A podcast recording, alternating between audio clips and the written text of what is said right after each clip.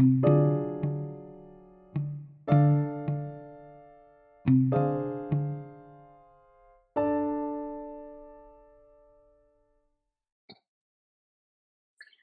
sejam todos bem-vindos, bem-vindas a mais um episódio do podcast Café com Fia. Eu sou André Costa e tenho o enorme prazer de trazer novamente esse podcast Rodrigo Medeiros do Desmistificando FII.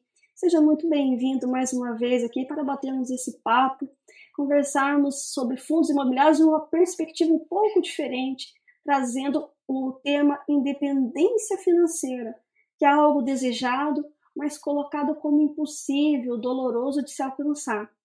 Você que é analista de fundos imobiliários, investidor, e agora fez esse processo de transição né, de carreira, né, agora se dedicando aí cada vez mais ao mercado financeiro. Eu lanço a primeira pergunta, Rodrigo, o que está motivando você a obter essa independência financeira? O que te motivou? Como é que você, como é que você construiu esse processo? Legal. Primeiro, obrigado pelo convite, André. É sempre um prazer estar aqui com você, estar com o teu público aqui conversando sobre finanças de um modo geral, que acho que o papo hoje é sobre finanças, né? O pessoal me conhece muito do universo dos fundos imobiliários, mas sou um grande apaixonado aí por finanças, então é um grande prazer. Eu não tinha notado ainda, eu notei só agora que eu me dei conta que você Costa. É, normalmente as pessoas me conhecem como Rodrigo Medeiros, mas meu nome é Rodrigo Costa Medeiros. Olha. Nós temos aí algum parentesco aí interligado desse Costa. Eu normalmente não uso Costa porque não fica muito comprido, né? mas me chamou agora a atenção. Mas legal, vamos à tua, tua pergunta. O que, que me motivou? Isso é muito curioso, sabe?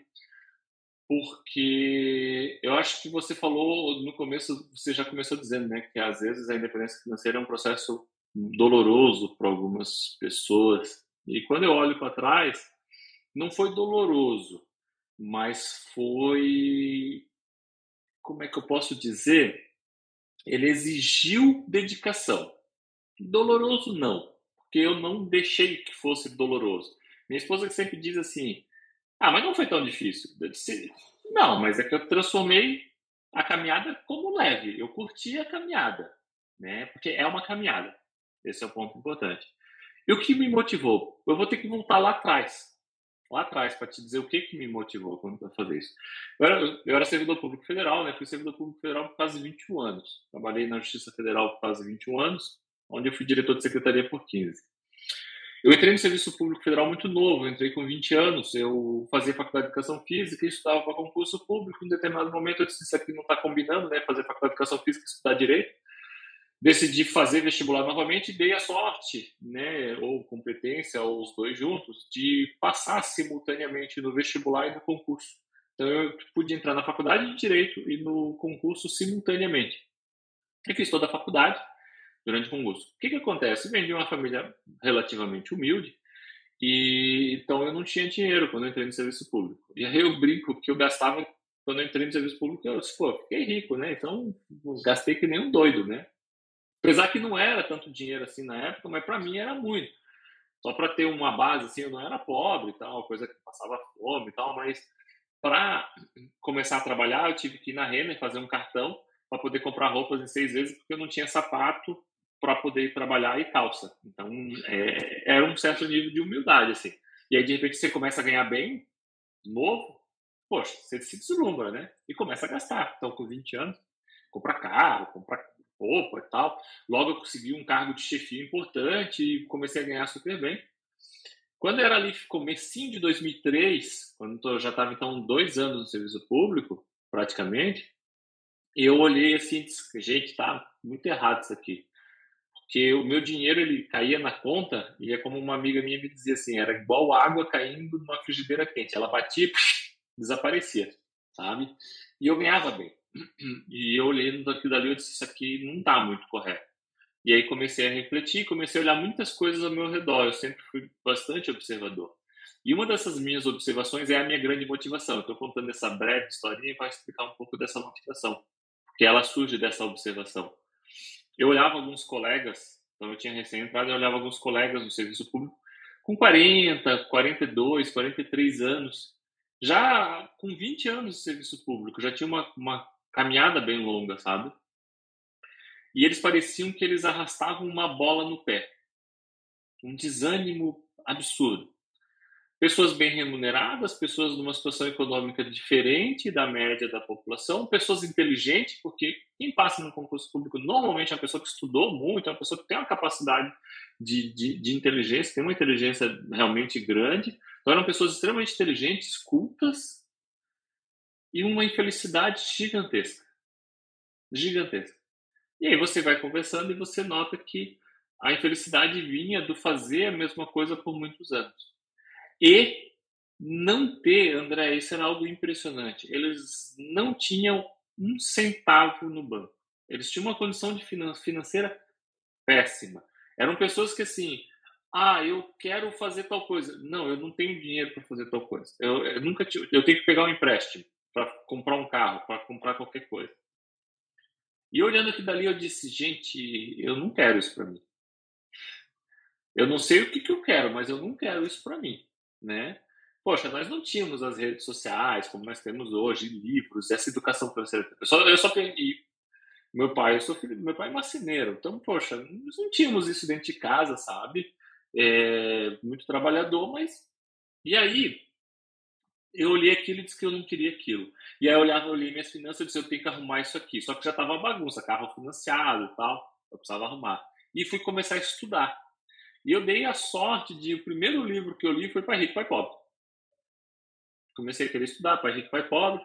Depois eu li um outro livro do Mário, Mauro Halfeld, um livro que eu acho fantástico, eu indico a todo mundo. E aí começa a minha motivação. Ah, eu começo a ter na cabeça o seguinte: eu quero chegar aos 40 anos sem ter muita consciência ainda, André, mas eu, eu dizia para mim, eu quero chegar aos 40 anos e ter a possibilidade de escolher o que eu vou fazer. Eu não quero morrer servidor público, eu não vou me aposentar no serviço público. E ali começou a minha motivação para estudar sobre finanças, sobre investimentos, e na medida que eu fui estudando e aprendendo sobre finanças, eu fui vendo que, opa, peraí, é possível construir é, uma independência financeira dentro dos investimentos. E fui me aprofundando. Isso era 2003. E aí, na medida que eu fui aprofundando tanto em organizar minhas finanças e aprender sobre investimentos, eu começo esse processo e cada vez que eu aprendia mais, mais motivação me vinha porque eu começava a ver que era factível, que era viável. E nesse processo, sendo servidor público, né, eu começo a tomar consciência, André, o que alguns colegas meus hoje estão tomando, em que o, o, serviço público ele não, não seria, do ponto de vista de aposentadoria, tão sustentável quanto se pensava que seria 20 anos atrás. Então, nesse processo de evolução de conhecimento em finanças, eu começo a enxergar que essa ideia de que é, você vai ter uma super aposentadoria no serviço público, de repente ela não estivesse tão correta. Eu entrei, eu sou da época que você se aposenta com exatamente o que você ganha, né? Porque você contribui exatamente com o que você ganha. Eu sou, eu ainda era um dos poucos dessa leva por ter entrado em 2001. Então, mas é, eu, eu enxergava dessa forma. E aí isso foi me gerando a motivação. E, felizmente, eu cheguei aos 40 anos exatamente do jeito que eu queria, né? Podendo fazer opção. Só que, curiosamente, nessa caminhada de finanças, eu acabei não só construindo a minha independência financeira, como uma segunda carreira.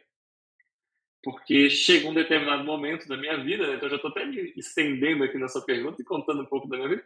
Chega um momento da minha vida que eu começo, que eu decido escrever sobre fundos imobiliários, quando ninguém ainda escrevia, decido me certificar, decido ter uma, uma segunda profissão e levo duas profissões paralelas durante sete anos e construo realmente uma segunda carreira. E vou te dizer que isso foi mais importante para eu sair do serviço público, então para a própria independência financeira, do que a própria independência financeira. No final do dia, isso é muito interessante, porque você tem uma motivação, você tem um alvo, e quando você alcança o alvo, você vê que o alvo nem era o mais importante, o mais importante era outra coisa. Então, é muito interessante esse ponto. Mas, resumidamente, a motivação era essa, sabe? Era poder realmente chegar aos 40 anos e não depender obrigatoriamente do meu trabalho para sobreviver. É, que bom que eu vi isso lá atrás. E eu ensino isso para as pessoas hoje, sabe? Eu, principalmente é, pessoas que ganham bem como médicos, eu costumo dizer para eles: não descuidem das suas finanças, porque em algum momento da sua vida você vai cansar. E quando você cansar e você tiver que seguir trabalhando no ritmo acelerado para poder pagar as contas e não porque você gosta, o teu trabalho vai virar um martírio e você vai entrar num ciclo vicioso que vai ficar cada vez pior. Era o que eu via dos meus colegas no serviço público lá atrás. Você entra super empolgado, é um trabalho como outro qualquer. E você produz, produz, produz, produz. Mas de repente você está 20 anos fazendo a mesma coisa e você entra na bola de neve e você se vê numa situação que você só trabalha pelo dinheiro, você não trabalha mais pelo propósito, pela ideia. E aí isso liga um ciclo vicioso que é terrível. É, exatamente. Que bom que você foi bem observador, né? Quando você entrou e viu, não, esse não é o caminho que eu quero ter lá na frente, né? Eu quero ter uma opção, né? E realmente mudar. Ah, eu me senti satisfeito durante esse tempo, mas daqui para frente eu posso fazer outra coisa. E o processo, quando você entende que você é, estipula um objetivo, mas você entende que o processo é muito interessante e motiva, ele que realmente te motiva e te disciplina, né, porque é muito importante você ter essa disciplina nesse processo, ela mostra que ah, o objetivo é atingir, mas é tão legal que eu vou continuar. Qual é o próximo objetivo agora? Porque ele vai realmente fazendo que você é, queira algo a mais, né? Que você não fique naquela zona de conforto, né? E muitos acabam ficando naquela zona de conforto justamente porque não tem essa base financeira, essa educação financeira, que é tão importante e, infelizmente, muitas pessoas acabam é, dizendo que não, que não, isso não é, né, não é para A, B, C, D, não, é para todos, né? Quando se descobre isso, é, é, empolgante e viciante, né? Exato, exato. E finanças eu digo que realmente é viciante, porque você começa a estudar, você começa a ver, você recebe aqueles centavinhos no começo, depois vai reais, depois vai aumentando, e você falando, nossa, que legal, agora não, eu preciso fazer isso, preciso fazer aquilo, e consequentemente as coisas vão realmente acontecendo. Mas para obter a independência financeira, né, é, da sua, no caso da sua carteira, quanto de renda passiva mensal seria necessário? Né? Isso é uma, acho que é uma pergunta que também é, acaba surgindo para você, né, quando você fala que atingiu a independência financeira. É, isso é, isso é muito relativo, né? Porque eu digo que depende de, de investidor para investidor, né? Quanto de, de renda passiva. Um ponto importante que o investidor tem que cuidar é que você precisa de reinvestimento. Você precisa de estratégia de reinvestimento. Tá? É, quando você pensa numa independência financeira, vamos lá, plena, e que eu não vou parar de trabalhar, porque eu costumo separar, Andréia, a independência financeira em dois, dois pontos, né? A independência financeira plena, aquela que você pode dizer assim, eu não vou mais trabalhar, né? Que é o ponto que eu alcancei hoje, de dizer, eu não vou mais trabalhar e eu mantenho o meu padrão de vida.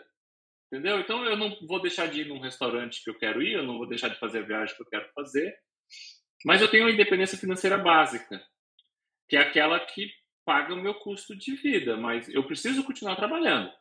Ou eu vou ter que mudar o padrão de vida, vou ter que mudar para uma cidade mais barata e tudo mais. Então depende muito, eu acho que desse ponto. Por exemplo, em 2013, que foi quando eu comecei a escrever sobre fundo imobiliário, é, eu tinha alcançado a independência financeira que eu chamo de básica. Eu fiquei, foi a primeira vez, primeira e única vez que eu fiquei 100% investido em fundos imobiliários, porque eu faria uma transição de carreira naquele momento e 100% do meu investimento, e eu não tinha imóvel próprio, eu não tinha nada. Todo o meu investimento, tudo, tudo que eu tinha de dinheiro era fundo imobiliário. E eu conseguia ganhar em fundo imobiliário exatamente o que eu ganhava no serviço público naquela época. Exatamente. E aí foi o primeiro momento que eu pensei em fazer a transição de carreira. Mas naquele momento eu precisaria continuar trabalhando. Eu tinha necessidade de continuar trabalhando, porque existe uma necessidade de reinvestimento, né? Um percentual que eu trabalhei e, evidentemente, eu fui adquirir esse conhecimento melhor ao longo dos tempos. Eu tinha um conhecimento básico lá em 2013 sobre isso, vamos dizer assim, empírico, né, e que depois virou científico realmente com a pesquisa científica. É, então, vamos lá, assim, falando na prática. Né? Primeiro ponto, acho que se você pensar em 100% fundo imobiliário, você tem que sempre contar com 70% da renda que você recebe. Você tem que reinvestir 30%. Então, assim, ah, eu preciso viver com. Eu preciso de 7 mil reais para viver. Tá? Então, você tem que ganhar 10 mil em fundos imobiliários. Você vai ter que ganhar 10 mil reais em fundos imobiliários. E nós estamos falando hoje, né, quando nós gravamos esse programa aqui, eu acho que é, hoje é 29 de junho, se não me engano, né? É 29 de junho, né? E nós estamos falando de um milhão e meio, um milhão e seiscentos mil reais investidos. Você vai ganhar 7 mil reais por mês com uma tranquilidade bem, bem considerável, tá? É, e aí vai variar de pessoa para pessoa. Acho que de quanto quanto o investidor ganha, né? Eu às vezes as pessoas me perguntam às vezes no Instagram, ah, mas quanto que eu preciso para viver? Eu disse, não sei, não sei quanto tu ganha. Eu já vi pessoas, por exemplo, que ganham dois mil reais por mês dizendo que precisavam de um milhão de reais para considerar a independência financeira. Não tem lógica isso, né? Um milhão de reais vai te dar um poder de gastar assim, de 5 mil reais por mês, aproximadamente. Pô, é 150% do que tu ganha na ativa. Não tem lógica esse cálculo. O cálculo tem que ser racional. Então, um dos pontos principais seriam esses: você pelo menos ganhar em investimentos o que você ganha na ativa, considerando essa necessidade de reinvestir 30%. Eu não sei se responde bem a tua pergunta, se era bem nesse, nessa linha que tu, que tu acabou perguntando. Sim, é que geralmente as pessoas eles fazem o cálculo dessa maneira, né? Eu preciso ter um milhão de reais, não eu preciso ter dois milhões de reais, né? Mas a renda que vai te proporcionar, dependendo dos seus investimentos, é claro, vai ser ou muito superior, né? Dependendo do caso. Então, vai varia muito de padrão, né? De, de, de vida, vai variar do realmente o que, que tu quer, então vai depender de vários fatores ali para que você estipule realmente o valor eh, do teu investimento todo, teu patrimônio total que te gere essa renda, né, Medeiros? É, e, e, tem que ser assim, tem que ser racional, tá? Sim. Porque nós temos uma tendência, André, de dobrar a meta. É uma tendência natural, tá? De, ah, eu preciso de tanto. Daí tu alcança o tanto, putz, não, não estou seguro ainda. Então você tem que, ter, tem que ser racional. Tem alguns estudos norte-americanos que apontam que se você tirar 4% do teu patrimônio todos os anos, você consegue viver, tá?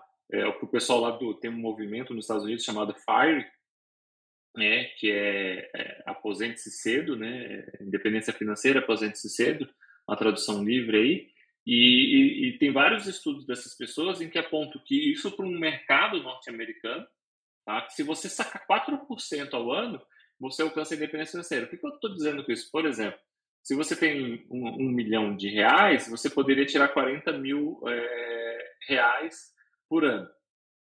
Tá? Se você tem 2 milhões de reais, você poderia tirar 80 mil reais por ano. No Brasil, a, meus estudos, né, o meu trabalho de conclusão do MBA aponta para mais. E eu, na verdade, faço um estudo em cima dos fundos imobiliários, mas ele é um estudo que ele aponta que você poderia tirar em torno de 6,5 a 7. Tem alguns outros estudos já no Brasil que apontam para também algo em torno de 5,5 a 6,5, porque nós temos taxas de juros mais elevadas. Então, isso significa o quê? Se nós somos relativamente conservador, é mais ou menos o cálculo que eu falei.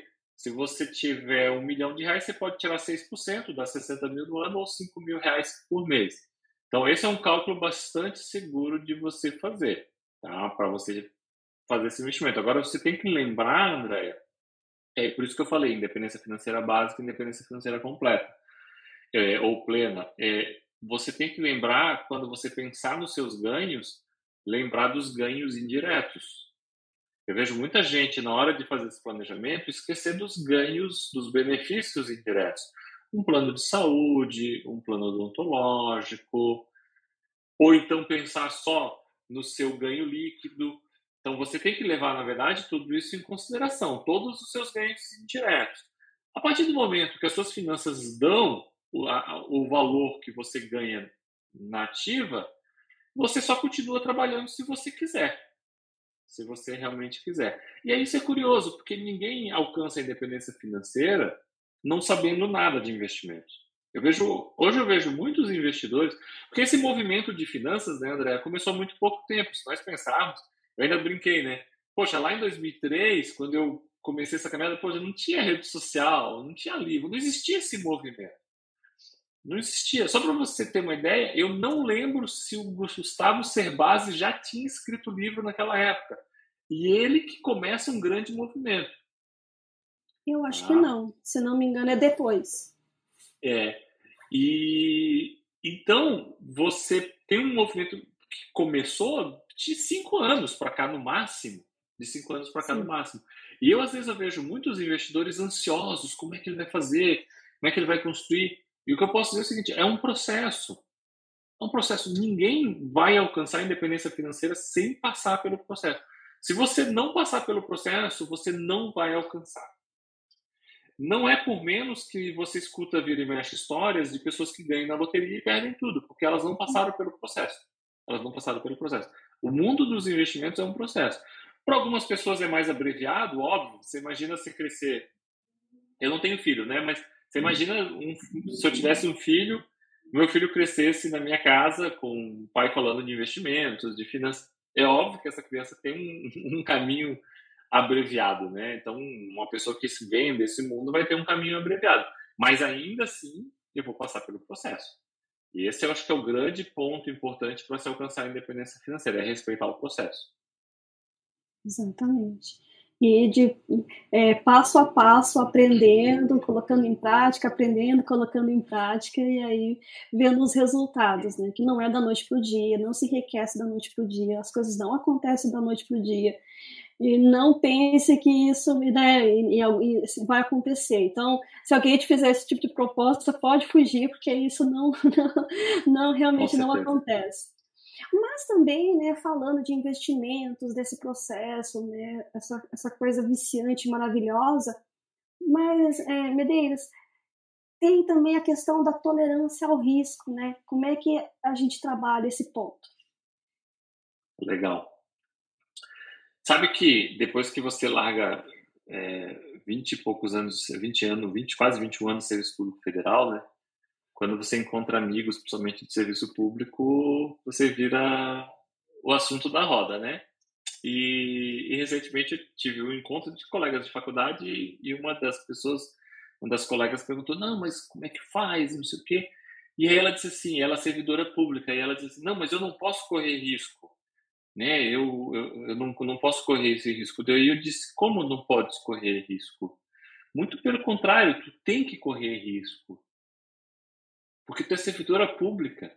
Isso é algo que eu sempre disse para servidores públicos. E falta um pouco de educação financeira voltada para servidor público. Porque o servidor público é, tem uma carreira super estável. Né? É uma estabilidade relativa por uma série de fatores que só quem conhece bem no detalhe entende, mas ela é, por outro lado, super é, super previsível, uma carreira previsível. Eu sei que o mês que vem eu vou receber, eu não posso ser demitido, pelo menos não com facilidade. Ou seja, eu não assumo risco na minha atividade principal. Então eu preciso assumir risco em algum lugar. Eu vou ter que assumir risco nos investimentos. Eu vou ter que aprender a tolerar risco. Porque tolerar risco, Andréia, é aprendizado. Eu vejo muitas pessoas dizendo assim, ah, mas eu não consigo, eu não consigo tomar risco. Mas tomar risco não é algo que você nasce sabendo. Você aprende. Você aprende a, a, a tomar risco. Você imagina é, um esportista. Tu acha que um esportista, ele de repente, de uma hora para outra, ele, ele aprendeu do nada, ele conseguiu do nada a tolerar dor. esportista de grande desempenho, eles sentem dor, muita dor.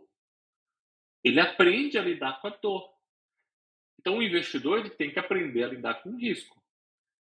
Como é que eu aprendo a lidar com o risco? Aumentando o risco dos meus investimentos. Agora, quando eu digo aumento, isso, isso é um ponto que eu acho que é muito importante falar. Porque eu também eu continuo trabalhando com a educação financeira, né? E, e esse é um ponto que eu vejo muito errado, infelizmente, no mercado, no mercado financeiro, na parte da educação financeira. Essa história do assumir risco. As pessoas ligam a assumir risco a comprar qualquer coisa que pode subir ou qualquer coisa que caiu muito que pode subir. E não é isso. Né? Assumir risco não é assumir qualquer risco. Assumir risco é saber que determinados investimentos possuem um risco mais elevado né? e você vai ter proporcionalmente um ganho mais elevado. Mas você tem que saber equalizar o risco versus o retorno. Então não é qualquer risco. É, é esse que o engano. E aí você vai aprender aos poucos. Eu vou botar um pouco mais disso. Então, o que, que acontece? Quem está nos ouvindo está lá, só estou com renda fixa. Só estou com renda fixa ou só estou com poupança. Bom, perfeito, eu vou pegar 5% dos meus investimentos, eu vou colocar em fundos de investimentos imobiliários.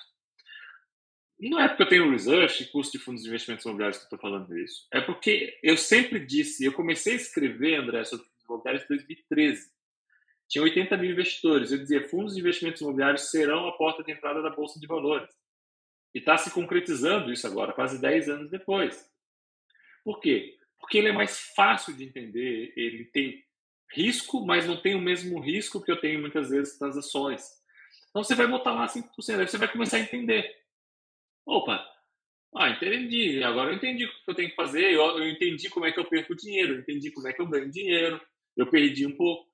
Então agora eu vou assumir um pouco mais de risco. Então eu vou botar um pouco mais de dinheiro numa bolsa de valores, eu vou assumir um risco em algum outro investimento um pouco mais é, sofisticado, mas compreendendo o risco. Esse é o ponto. O que, que muitas vezes você escuta? Ah, eu vou assumir mais risco. Daí a pessoa vai lá e compra algo que tem um alto nível de volatilidade sem entender nada. Vamos botar aqui, criptomoeda. Tá? Eu não invisto, mas não sou contra, cada um sabe onde deve investir. O que, que eu sou contra? A pessoa ir lá, comprar criptomoeda sem entender nada, sem sequer saber o que está comprando, só porque ele disse: não, eu tenho que tomar risco. Como criptomoeda pode valorizar muito, eu tenho que tomar risco. E ele compra lá, sabe-se lá o quê, e acaba perdendo dinheiro. Isso não é tomar risco. O risco ele tem que ser sempre consciente. Então, é, acho que esse é o pronto. Então, é, me alongando aqui nesse tema, você aprende a lidar, risco você aprende a tomar com o tempo, e vocês, para quem estiver nos ouvindo, que é do serviço público, você tem que tomar risco, meu amigo. Você tem que tomar risco. Você está na atividade mais segura que tem em termos de como empregado. Né? Isso é uma coisa que eu sempre disse. Como empregado, não existe nada mais seguro. Né? A, a, estabilidade plena ela pode ser uma certa ilusão, mas ela é super segura. Então você vai ter que tomar risco para você sair da zona de conforto. É simples assim. É, eu diria, eu diria mais, é, Medeiros, eu diria que a vida é um risco. Você acordou, você já está tomando risco. Pode acontecer qualquer coisa ali. O que vai, o que você pode fazer é mitigar esse risco, né? Saber para onde vai, tomar as suas, as suas precauções, ter conhecimento. Mas risco, a vida é um risco. Então, eu, eu já tomo é, é, esse, esse ditado, né, como um mantra, né? A vida é um risco. Então, se eu quero mitigar ele, e eu preciso, porque senão eu vou ficar naquela zona de conforto e eu não vou ganhar nada, né? E eu creio que viemos essa vida para termos ela de uma maneira extraordinária, então eu vou ter que sair, né, e estudar. Né? Não é só como você falou dos servidores públicos, não é só estudar para o concurso, né? Mas estudar para as áreas básicas da vida, justamente para você ter essa qualidade, né? E não ter ah. apenas o status também, que né, vamos não vamos a, a, a, entrar nesse mérito, mas a gente também é. conhece essa questão. É. Então é muito importante. Mas, mas pode, pode falar. Mas, desculpa até te interromper, mas, mas sabe qual que é um grande risco nesse, nesse ponto que você está falando, assim, para complementar um pouco o que você está falando? Que me veio uma coisa na cabeça que eu vi muito acontecer.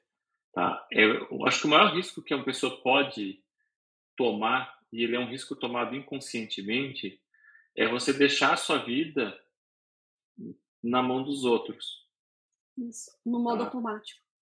É, pode parecer clichê, sabe?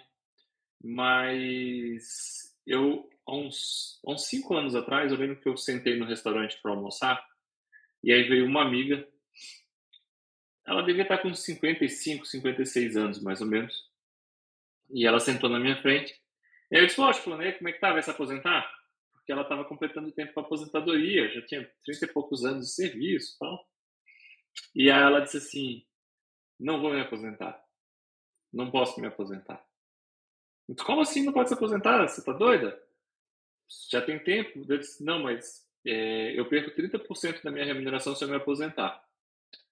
E eu não posso ficar sem 30% da minha, da minha remuneração.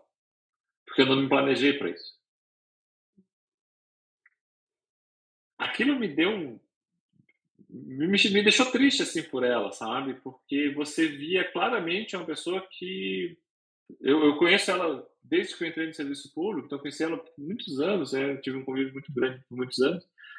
E, e, me marcou muito essa conversa. Até porque depois eu vinha ter essa conversa com quatro pessoas diferentes.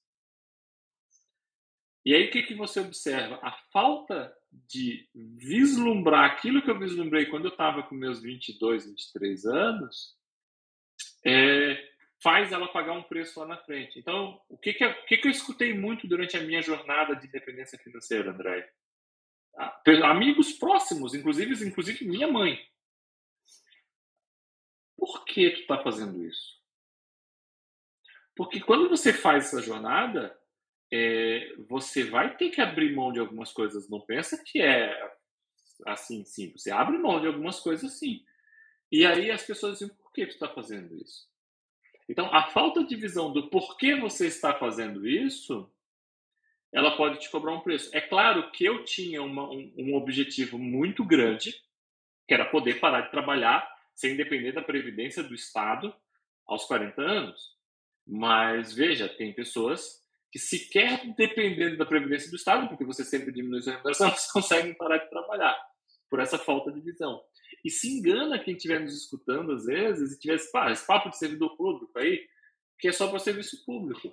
Eu, infelizmente, já me deparei com pessoas da iniciativa privada na mesma situação de poderem se aposentar, terem idade para se aposentar e não poderem se aposentar justamente porque não fizeram esse planejamento. Então, quanto antes você realmente começar o planejamento, melhor. Então, ah, o risco. O risco as pessoas tomam, eu achei muito interessante você falar que né, quando você vive a vida é um risco, né? Mas o risco você toma justamente quando você não consegue pensar lá no futuro. Então. É que, é que a conta e... não fecha, né? Exato, exato. E, e, finanças é um negócio extremamente apaixonante, e mas ela é complexa. Tá? É, Vende-se às vezes uma imagem na internet de que finanças eu ponho aqui na planilha e eu resolvi minha vida. Só que tem muito mais do que isso. Sabe? Esses dias eu fiz uma live até com uma pessoa que tu conhece, né? A... Ai, gente, me fugiu o nome. Uma psicóloga. Inclusive, está ah, revisando o teu livro. A Luísa Rosa. Muito querida. E eu tenho conversado, inclusive, com outros psicólogos sobre esse tema. Finanças é um negócio, uma questão extremamente complexa do ponto de vista das pessoas. Ela mexe demais com a vida das pessoas. Então, você ter essa compreensão vai te ajudar muito. As pessoas pensam, ah, poxa, mas é, por que, que eu vou alcançar a independência financeira? Você vai alcançar a tranquilidade financeira, porque ela é muito importante para sua vida. É, esse é o grande ponto. É, um ponto que você colocou e eu achei formidável é você saber o porquê. Quando você começa qualquer coisa, é importante você saber o porquê que você está ali, o porquê que você está fazendo. É desafiador, Vai ter situações que não, vai, não, não vão acontecer, não estavam planejados, mas isso te reforça né, a você querer mais, a você entender mais, a você se preparar. Além de saber o porquê, é importante se preparar. Porque adversidades no meio do caminho vão acontecer. Com certeza. E vão te questionar o tempo todo, tá? Sim, exatamente. Por quê? Por quê? Não, vão te questionar demais. Então, é, você falou agora de psicóloga, eu até né, falei da Luísa, mas é, como é importante né, entendermos e sabermos como essas crenças e esses valores éticos e morais influenciam na estratégia do gerenciamento do portfólio. Né? Você não investe 100% em, em FIIs, né, Bedeiros? Sim, e já, já tomei tanta lambada por causa disso aí. Não sei por que as pessoas acham que eu tinha que estar 100% investido em fundos imobiliários. Eu queria. Realmente entender que uma dessas pessoas que me criticam, elas me dissessem por que, que elas acham isso. Porque não tem lógica isso, sabe, Andréia? Não tem, talvez, não tem um... talvez por não entenderem que você precisa saber do todo para você ser específico. É, mas assim, pode ser, porque assim, ó, é, eu tive um episódio que eu fui 100% fundo imobiliário, como eu falei. Fundo imobiliário é um instrumento fantástico. Eu sou apaixonado por fundo imobiliário. Eu escrevo, eu estudo. Poxa, eu estudo muito fundo imobiliário. Fui fazer meu, meu trabalho de conclusão do meu MBA em fundo imobiliário. E é escrevendo desde 2013 sobre o tema, invisto desde 2009. Mas eu não sou 100% fundo imobiliário, porque existe uma gama de investimentos. E eu estou no investimento que eu entendo que está mais atrativo dentro do risco retorno do meu portfólio. Um ponto muito importante do fundo imobiliário. Eu tenho alguns amigos que alcançaram a independência financeira recentemente. É, também, também alguns servidores públicos, outros não, pararam de trabalhar. E todos eles têm uma coisa em comum. O fundo imobiliário é uma base muito importante dos seus investimentos. Porque o fundo imobiliário te dá uma renda recorrente. E nós precisamos de renda recorrente. E uma renda, é, uma, uma renda de qualidade. Se você escolher bem os seus fundos imobiliários, você tem o seu patrimônio protegido com uma base ali de reinvestimento, como eu expliquei. Então, o fundo imobiliário é muito importante para esse processo. Mas, de novo, a tolerância é risco, né? Existem investimentos de uma, com um pouco mais de risco e que vão te trazer um retorno, às vezes, que pode ser pode ser um pouco superior, tá?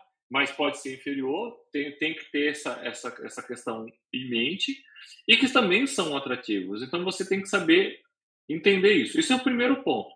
Isso é o primeiro ponto de todos. Então, eu não sou 100% fundo imobiliário por causa disso. Eu tenho uma base forte em fundo imobiliário, até porque eu tenho que pagar minhas contas, e eu, eu acho que o fundo imobiliário, e, eu tenho gosto da ideia do fundo imobiliário nesse sentido. Depois, você falou uma coisa que é muito verdade. Se você sabe o todo, você tem um conhecimento diferenciado no específico. Uma pessoa que só sabe fundo imobiliário, por exemplo, uma pessoa que é 100% fundo imobiliário, só estuda fundo imobiliário, só estudou fundo imobiliário, só entende fundo imobiliário, ela não tem o, a abrangência de conhecimento de uma pessoa que entende o todo. Realmente, você foi muito feliz nessa colocação, porque é, é, é a grande verdade. E eu vou te dizer um porquê. Quando eu comecei a estudar REITs, né, que é o primo do fundo imobiliário americano, isso já era 2018, mas fui investir pela primeira vez é, em 2020.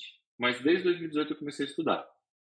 Quando eu comecei a investir, estudei, quando eu comecei a investir, e eu sempre digo o seguinte, comece a investir, porque quando você começa a investir, parece que você cria um ânimo maior de estudar, né? Então, de 2018 a 2019, vamos dizer assim, eu tinha 10% do conhecimento que eu tinha até metade de 2020, porque daí eu já estava investindo e estava é, muito, Exatamente, mergulhando naquele universo. O meu, olha, Andréia, 2020, eu já investi em fundo imobiliário há 11 anos. Eu já era analista 5 e já escrevia sobre o tema a 2020 a 7. E meu Deus, me, me deu uma abertura de mente que eu não tinha tido ainda. Eu comecei a conseguir ver coisas dentro dos fundos imobiliários que às vezes você deixava passar. Você disse, nossa, isso aqui tá interessante. Por quê? Porque você pegava outras coisas. Então, por exemplo, eu já conseguia pegar muitas coisas porque eu invisto na Bolsa de Valores desde 2003. Então, lia balanço, eu sempre gostei muito da construção civil. Eu investi na construção civil diretamente por quase, mais ou menos, uns 14 anos. Então, você começa a ter um tipo de conhecimento diferente, como nós estávamos comentando antes dos bastidores em off, né? Poxa, investir em fundo imobiliário, investir em imóvel, você sabe ler uma matrícula, você sabe, sabe o que é uma matrícula, sabe o que é uma verbação. Então, todos os conhecimentos que você consegue ter, você vai se juntando. Se você fica focado numa coisa só, é, não é legal nem para a tua base de conhecimento. Então, assim, por mais que eu seja um grande apaixonado fundo imobiliário defensor, eu não defendo que alguém seja 100% nenhum tipo de investimento. Porque te deixa com a cabeça muito pequena não permite você ampliar os horizontes tanto de conhecimento quanto de outras oportunidades. Tá? Agora sim, para quem está ali na fase da independência financeira, o fundo imobiliário ele é muito estável, ele te gera uma renda muito estável, que é interessante, principalmente se você quer fazer transição de carreira. Porque a grande dificuldade de fazer, você fazer transição de carreira é como é que eu vou pagar minhas contas? Como é que eu vou pagar minhas contas? Né? E eu, eu, por exemplo, usei uma estratégia, André, que foi o seguinte: eu não usava mais o meu salário. Eu pegava o dinheiro que eu recebia dos fundos imobiliários para pagar meu custo de vida. E aí o salário é que virava reinvestimento. Por quê? Para fazer um trabalho psicológico e dizer, não, pô, dá tranquilo. Dá, vai que dá tranquilo, né? E eu tenho 40% do meu, dos meus investimentos em fundos imobiliários. Então, tem um pouco desse, desse lado aí também. Né? E aí você traça estratégia, você aprende conhecimento. Nossa, é, é que como você falou, né, é um, é um universo incrível. Então, você poder fazer várias coisas te, te dá essa amplitude. É, eu falo que quando você tem outras áreas, né, e em qualquer, qualquer curso, qualquer coisa que você for fazer, na verdade, você precisa dessa multidisciplinaridade. E quando você pega um pouquinho de economia, direito aí, né, em termos de matrícula, verbação, processo, é, a questão ali né, da contabilidade para ver como é que está acontecendo as coisas. Então, esses conhecimentos, eles são muito importantes, né? Assim como você entender outros ativos, que primeiramente você vai estar diversificando, porque você mesmo tendo, estando dentro de uma classe, você não está diversificando. Você está meio diversificando, eu diria. Porque você está preso no país, você está preso naquela bolsa, você está preso naquele, naquele, naquele ativo. O que você faz é uma diversificação de segmentos. A partir do momento que você conhece outros universos, é como você bem pontuou.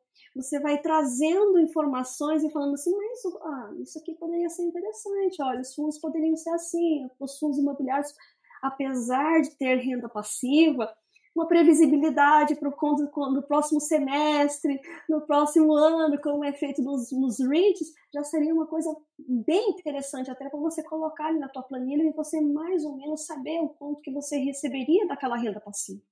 Então, tudo isso vai trazendo de informações e, e expertises que faz com que você analise de uma maneira totalmente diferenciada na área deles. Exato. E, e, na verdade, permite com que você filtre também, né, Andréia? Também. Então, porque você começa a ter uma visão diferente. Por exemplo, é... escolha de imóvel. Uhum. Quando você olha para os REITs, você vê que eles têm uma dinâmica. E aí Sim. você diz o seguinte, aí você começa a estudar os, os REITs, você começa, pô, os REITs deram certo, esses REITs aqui foram uhum. os que mais certo deram. Então, por exemplo, o, o REIT que mais cresce rendimentos até hoje, que é o único é, Dividend King, né, que cresceu dividendos por 50 anos ininterruptos, ele é um renda, ele é um renda urbana. Sim. Aí quando você, aí você olha para o Brasil, renda urbana existe há três anos. Por aí, 2019, Entendeu? né? É, três, é, mais ou menos esses três anos, acho que o. Porque o HGRU não era renda urbana ainda, o primeiro renda urbana de verdade é o TRXE. É, depois o HGRU, que realmente virou renda urbana, né? De verdade, porque até então era educacional. Aí você olha isso e você diz o seguinte: poxa, deixa eu ver se essas estratégias estão alinhadas com aquelas estratégias que foram executadas lá. Elas nunca vão ser iguais, mas uhum. você começa a pegar o parâmetro. E principalmente você consegue surfar no que está bom, no que não está bom. Eu vou dar um exemplo. Quando estourou a pandemia, tá? Eu tinha um caixa. E aí, obviamente, fomos investir o caixa. E eu já estava nesse estudo de, de REITs. Poxa, os fundos imobiliários todos caíram. E os fundos imobiliários de escritório tinham caído bem. Por quê? Poxa, faz escritório, aquela história toda, né? E aí eu olhei para os fundos imobiliários de escritório e foi bem esse o processo, tá? E eu tenho lá a carteira recomendada. Eu disse, olha, nós não vamos comprar fundo de escritório, né? Porque nós estávamos comprando fundo de recebível. Mas aí o fundo de escritório caiu bastante. E eu disse, no meu investimento pessoal, fundo de escritório, fundo imobiliário de escritório estavam pagando, na época, 7% de dividendos ao ano. Aí eu olho para os REITs norte-americanos, que é outra, outro, outro instrumento, assim, vamos dizer assim, em termos de grandiosidade num padrão. país num, é, num país de juros extremamente baixos. Aí você olha dividendos de qualidade de 10% ao ano. Tá? E aí você diz, nossa, peraí, tudo bem, de repente eu não quero investir em REITs. É uma opção, de repente eu não investir em REITs, mas você olha para os fundos imobiliários de escritório e você diz, hum, não está tão barato. Tipo, parece barato, mas não tá Parece, tá mas não é. Exatamente. Então você ter esse, esse conhecimento mais amplo te ajuda. Ou às vezes você até vai olhar e vai dizer, hum, tá barato. Tá vale a pena. Tá né? descontado, de fato. Então, isso acaba, isso acaba acontecendo. Então, é, é muito importante você ter, como, como, você falou, se você é formado em Direito e Contabilidade, né? Poxa, quando você é multidisciplinar, é, é diferente a, a, forma com que você olha. E eu, o que eu costumo dizer para o investidor, você não precisa ser é, um profissional do mercado. Mas você ter um pouco de noção do que é uma coisa ou outra vai ser interessante. De novo, ninguém vai alcançar a independência financeira sem realmente ter um conhecimento bom sobre finanças. É mais ou menos o que eu digo. O que é independência financeira? Viver de investimentos. Certo? Bom, vamos lá. O que é ser médico? É viver da medicina. Você precisa saber da medicina. Ser advogado é viver da advocacia. Você precisa saber da advocacia. Gente, viver de finanças é viver de finanças é entender de finanças. Ninguém vive de finanças sem entender de finanças, então vai ser um processo. Então, quanto mais investimentos você souber, mais paralelos você vai saber fazer. E, e quando você consegue ampliar isso, André, nossa, é fantástico. Quando me pergunta assim, Rodrigo, é muito comum as pessoas te perguntarem o seguinte, André, principalmente nas redes sociais. O que, que o Rodrigo de hoje diria para o Rodrigo de 20 anos atrás? E é uma pergunta muito difícil, porque é, não tem muito o que você dizer. Mas tem algo que eu diria, tá? que é aprenda mais sobre macroeconomia. Eu acho que eu levei uhum. muito tempo para aprender sobre, para dar valor a macro. Eu, eu sempre fui um, um bom analista, sempre analisei no detalhe as empresas, os fundos imobiliários e tudo mais, mas no eu fui começar. Oi? Na microeconomia. Isso. isso, no operacional ali no micro, eu sempre fui muito bom em analisar isso, falar com o diretor de RI, nossa, desde lá de trás. Mas eu levei muito tempo para dar importância ao macro. Eu fui começar a dar importância a macro ali por 2013. E, e, evidentemente, de novo, é um processo. Então, eu comecei a dar importância lá ali por 2013 e você vai ter que passar todo o processo até você chegar realmente. Nossa, a sua visão sobre finanças muda de uma tal forma impressionante. E, de novo, você fica multidisciplinar. Como é que você chega nesse ponto? Porque você também vai sabendo de outros investimentos, outras, outras não vai dar para saber de tudo, né? Isso, isso é também importante saber. Não vai dar para saber de tudo. Mas você ter uma certa base é interessante. Então, é um pouquinho disso aí. É, eu, eu diria que eu pensei que você ia dizer assim, olha, primeiramente, cheguei lá, consegui atingir meu objetivo. E segundo, realmente, tem que tem algumas áreas que é importante estudar, como você falou. Aliás, macroeconomia é uma disciplina que eu gostava bastante justamente para você ter essa visão global. A importância, né, que volta ao que eu falei, né? Você saber o todo para você ser específico. Então, se você não entende o macro, você fica no micro, mas você fica ali. E o macro, ele vai te, te direcionar no que está impactando, qual setor está impactando, como é que funciona o ciclo, a importância do ciclo, em qual momento que nós estamos. Então, tudo Exato. isso aí acaba unindo. Exatamente. É a história do ciclo do mercado imobiliário, né? Quando Sim. você que é uma tecla que eu bato há muito tempo. Se você consegue entender o ciclo do mercado imobiliário, você consegue entender a dinâmica dos fundos de investimentos imobiliários de tijolo. Se você não entende isso, não adianta, você vai ficar batendo cabeça na parede dizendo, ah, não ganha do CDI, não ganha do CDI, não ganha do CDI, porque você não entende a dinâmica daquele, daquele mercado, daquele setor. E aí você vai deixar de ganhar dinheiro, muito provavelmente, porque você não entende aquela dinâmica. Exatamente. Dando sequência aqui, Medeiros, é, você planeja gastar todo o seu capital durante a sua vida ou deixar algo, algum legado financeiro para beneficiários? Putz, não tenho ideia. esse, esse objetivo ainda não está traçado. Não, é o objetivo de cada vez. Como eu não tive filhos, o pessoal sempre brinca, né? Ah, você vai deixar para os sobrinhos? Eu não sei, gente. Não sei para quem que vai ficar, se eu vou deixar, né? É, é muito difícil. Se eu tivesse tido filhos, obviamente, você acabaria deixando, né? No momento não é a minha preocupação. Eu brinco que eu quero viver ainda muito tempo, André. Então não é não é a minha preocupação nesse nesse momento se eu vou deixar um legado financeiro ou não. A minha preocupação hoje é não consumir o meu patrimônio. Então, é, é realmente usufruir apenas a renda do meu patrimônio. Eu sigo trabalhando, sabe? Porque isso é um, isso é um ponto também importante. Quando eu decidi é, sair do serviço público, foi um, um caso engraçado, porque eu fiz esse trabalho que eu falei, que eu queria chegar aos 40 anos com a independência financeira, poder optar o que eu queria fazer. Eu alcancei a independência financeira e eu me vi trabalhando 80 horas por semana. E aí eu olhava assim, eu dizia, gente, mas peraí, tipo, não. Eu, eu olhava para mim mesmo no espelho e dizia, não, mas, mas tá errado isso. Tu não precisa trabalhar, mas tu trabalha 80 horas por semana. Tipo, não tá certo isso aí. Tem que arrumar esse negócio.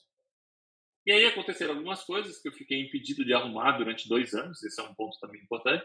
E quando eu perdi esse impedimento de arrumar, Aí eu não tive dúvida, né? Aí o processo iniciou e foi porque realmente não, não fazia lógica. Agora, como eu continuo trabalhando, esse legado aí nós vamos pensar lá para frente o que, que vai acontecer com ele. Lá para frente você, você pensa, né? Vamos fazer um formulário aqui, vamos ver os, os currículos para daí a coisa acontecer. Brincadeiras à parte, meu Deus. É, tem, tem mas... um seguidor do Instagram que ele me manda mensagem perguntando se eu quero adotar ele. bom, bom, aí já tem um, já uma tática. É, Medeiros, é como, como diferentes classes de ativos se alinham com a sua personalidade? A gente falou um pouquinho de REITs, fundos imobiliários que você gosta tanto, é, mas como é que como é que funciona essa dinâmica, né, de alinhar a sua personalidade, personalidade, temperamento e alinhar com as classes de ativos. Né? A gente falou um pouquinho dessa formação de portfólio, da importância de saber outros ativos, mas como que alinhar tudo isso? Legal, legal. Essa é uma pergunta bem interessante, difícil e complexa, né? Porque realmente tem um pouco também desse alinhamento de, de personalidade. Então, por exemplo, as pessoas me perguntam assim: ah, você tem criptoativo? Eu digo, eu não tenho criptoativo. Por quê? Porque eu não consigo investir em algo que não gera receita porque vira, na minha visão, algo bastante especulativo. Porque não gera receita, o que, que eu analiso? É, não que você não possa ganhar dinheiro com especulação, você pode, mas não, não, se, não se amolda a mim, você entendeu? Então, o, o investimento que se, amol, que se amoldou a mim ao longo dos anos, porque você, o investidor também tem que saber isso você vai passar por um processo de mudança de investimentos. Meu primeiro investimento eu comecei fazendo day trade olhando gráfico. É, era o que se ensinava em 2003, né? Era o que você aprendia. Então, só que rapidamente eu vi que aquilo não funcionava para mim. Para mim funcionava o quê? A análise fundamentalista. Era realmente estudar o ativo. Eu gosto muito, se amoldou muito a mim, ao meu perfil, é, fazer pesquisas de ativos ocultos. Então, gosto muito de pesquisar ativos ocultos. Então, aqueles ativos que os investidores, de modo geral, não estão enxergando. Fora do radar. Fazer... É, não só fora do radar, mas assim, temas que eles não estão olhando. Então, dá um exemplo aqui. Por exemplo, fundo imobiliário, Parque Dom Pedro, né? Ah, as pessoas olham lá, o que, que as pessoas olham? Um shopping que gera renda. O que, que eu olho? O complexo que vai ser construído dentro do terreno do Parque Dom Pedro. Sabe? Então, esses dias eu atendi um, um, um, cliente que ele era de Campinas. Ele disse assim, cara, acho que nem o pessoal de Campinas sabe desse complexo que tu explica que vai ser construído dentro do Parque Dom Pedro. E então é esse tipo de coisa que eu gosto. É realmente ativos que geram receita, porque eu consigo consigo entender, porque ele cria valor dentro da sociedade. Então, se ele cria valor, ele cria valor da sociedade, ele cria valor para ele, ele tem capacidade de crescer. Eu tenho, eu tenho que analisar e, principalmente, ativos, é, investimentos com ativos ocultos. Tá? Só que, de novo, você. Um potencial, né, Medeiros?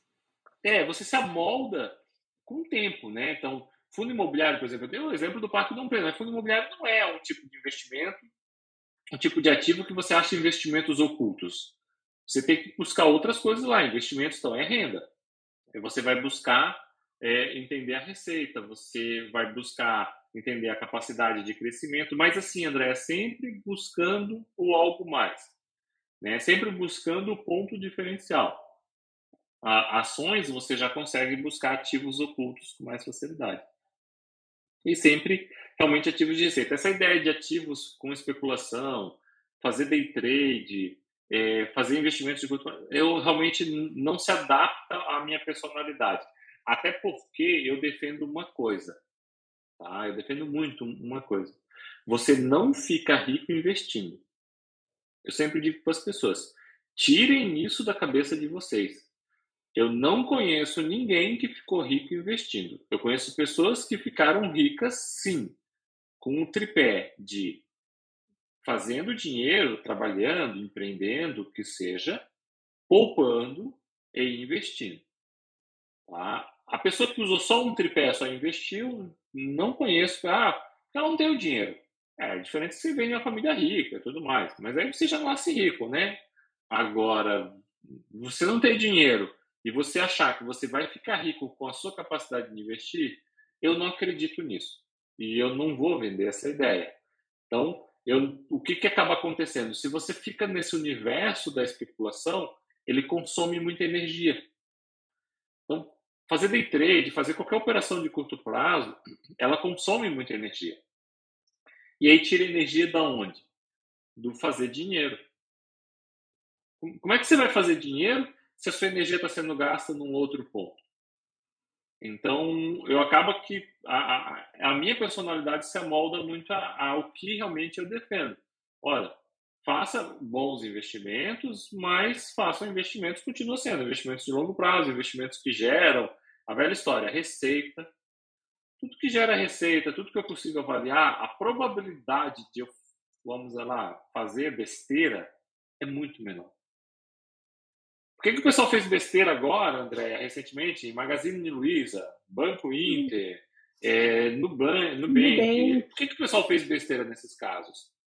A ideia da especulação. Eu não tenho a base da receita, eu não tenho a base da análise. Eu tenho apenas a ideia da especulação, que é vai subir. Mas vai subir por quê? Você falou uma frase antes que é muito importante, né? Saiba o porquê que você vai saber para onde você está indo. O investimento é igual. Por que, vai, por que você vai ganhar dinheiro? Por que vai valorizar? Ah, mas é porque está todo mundo comprando. Gente, se todo mundo começar a comprar Gol 1999, o Gol 1999 vai custar, vai custar mais que uma Ferrari. É, é simples assim. Seria a Ou lógica seja, deles, né? Exato. Eu, eu preciso da lógica. Ah, não, vai subir, ou então eu vou ganhar dinheiro porque essa empresa está lucrando mais, porque essa empresa está num setor que está crescendo mais e ela está com tais e tais negócios. Né? É, esse, é o grande, esse é o grande ponto que, que você tem que olhar e você tem que analisar. E é esse tipo de investimento que se amoldou a mim ao longo do, do, dos anos.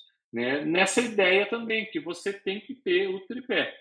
E o tripé ele funciona mais ou menos da seguinte forma no começo da sua vida profissional, você tem que dar muita importância ao fazer dinheiro e ao poupar e muito pouco ao investir. Essa é a grande verdade. Você vai investir, mas a energia que você gasta no investimento ela tem que ser menor do que a energia que você gasta no fazer dinheiro.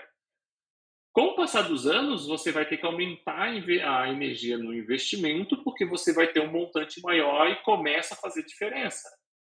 Até o ponto de chegar vamos assim dizer, no meu nível, que é você viver dos investimentos e você dizer, não, agora toda a minha energia, ou a maior parte da minha energia, é dedicada ao universo dos investimentos. Sorte é minha que consigo fazer isso ainda profissionalmente, né? eu consigo fazer dinheiro com isso e investir o dinheiro. Mas é, essa é a grande, esse é o grande pegada de quem constrói patrimônio. Exatamente. É, adorei esse tripé. Você faz dinheiro, né, durante esse período da sua atividade, poupa uma parte dele e começa a investir aos poucos e, e, isso vai fazendo com que se torne esse processo interessante porque você vai vendo os juros compostos trabalhar a seu favor. Então, você faz o dinheiro trabalhar com os investimentos, você poupa, mas você gasta a sua energia produzindo mais dinheiro para que ele faça os juros compostos trabalhar para você. Seria, seria, esse ciclo, né? Essa corrida, né? Exatamente. né? Exatamente. É, Medeiros, mais uma vez, quero te agradecer muito por esse bate-papo. É sempre muito bom, flui, muito fluido, né? É, a gente batendo papo. Gostaria que você deixasse as suas considerações finais, é, suas reflexões aí para o nosso público e também as suas redes sociais aí para o pessoal lhe procurar. Legal, obrigado André. Imagina eu que fico muito feliz, sempre um prazer poder bater um papo aqui contigo, falar um pouco desses temas que eu gosto tanto, tá? É, um recado que eu posso dizer é tenham calma, tenham tranquilidade, construam a independência financeira de vocês ou liberdade financeira. Um ponto que eu acho muito importante é nem todo mundo precisa alcançar a independência financeira. Nem todo mundo precisa parar de trabalhar aos 40, nem todo mundo precisa parar de trabalhar aos 50, nem todo mundo precisa ganhar um milhão aos 30.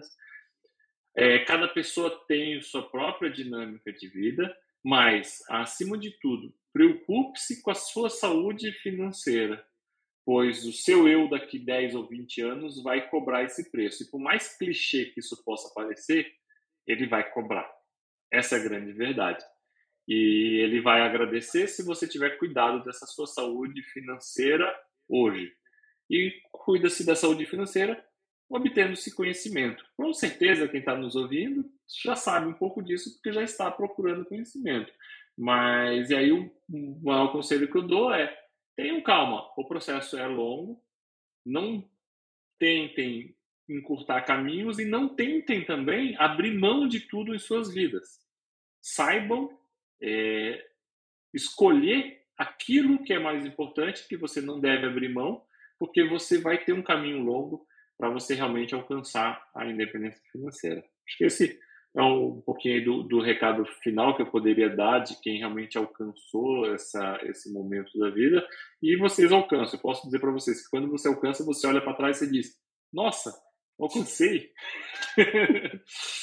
e quem quiser, é, o Instagram é desmistificandofi, o Twitter é desmistificafi, porque lá não coube tudo, e no YouTube é Rodrigo Medeiros, é, Desmistificando FI por Rodrigo Medeiros. Então, qualquer coisa pode me chamar lá também, trocar uma ideia, às vezes eu abro umas caixinhas de pergunta, principalmente lá no Instagram, e esse tema tem sido bastante batido lá. Andréia, mais uma vez, muito obrigado pelo convite. Maravilha. Eu diria então, Rodrigo, é só para fechar aqui, que primeiro você saiba o porquê, porque você sabendo o porquê e passando por todo o processo, o teu eu do amanhã vai agradecer muito. Com certeza. Maravilha. Pessoal, espero que vocês tenham gostado desse podcast, desse episódio, tanto quanto eu gostei. É sempre, como eu disse, um prazer falar com o Medeiros. E até o próximo episódio. Tchau, tchau, pessoal. Tchau, tchau, Medeiros.